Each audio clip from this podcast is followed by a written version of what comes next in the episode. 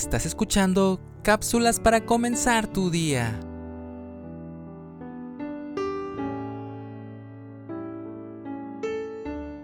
Creo que todos podemos recordar cuando algo iba mal o sufríamos de un golpe o cortada.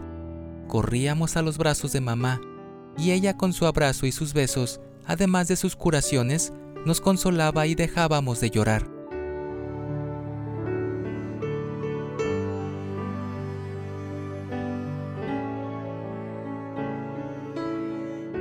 No hay consuelo más eficaz como el de Dios en la enfermedad o en la tristeza, o cuando un ser querido ha partido para estar en la presencia de Dios. Si hemos experimentado el consuelo divino, aprendamos a ser instrumentos de consuelo para los que lo necesitan.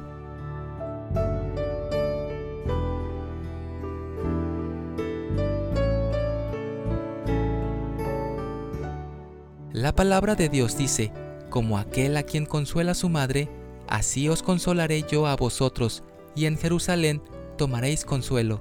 Isaías 66:13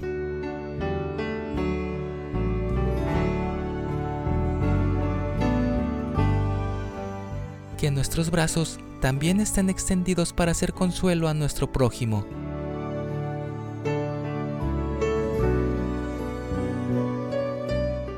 Escrito por Luz Alba Tech Soy Moisés Nava.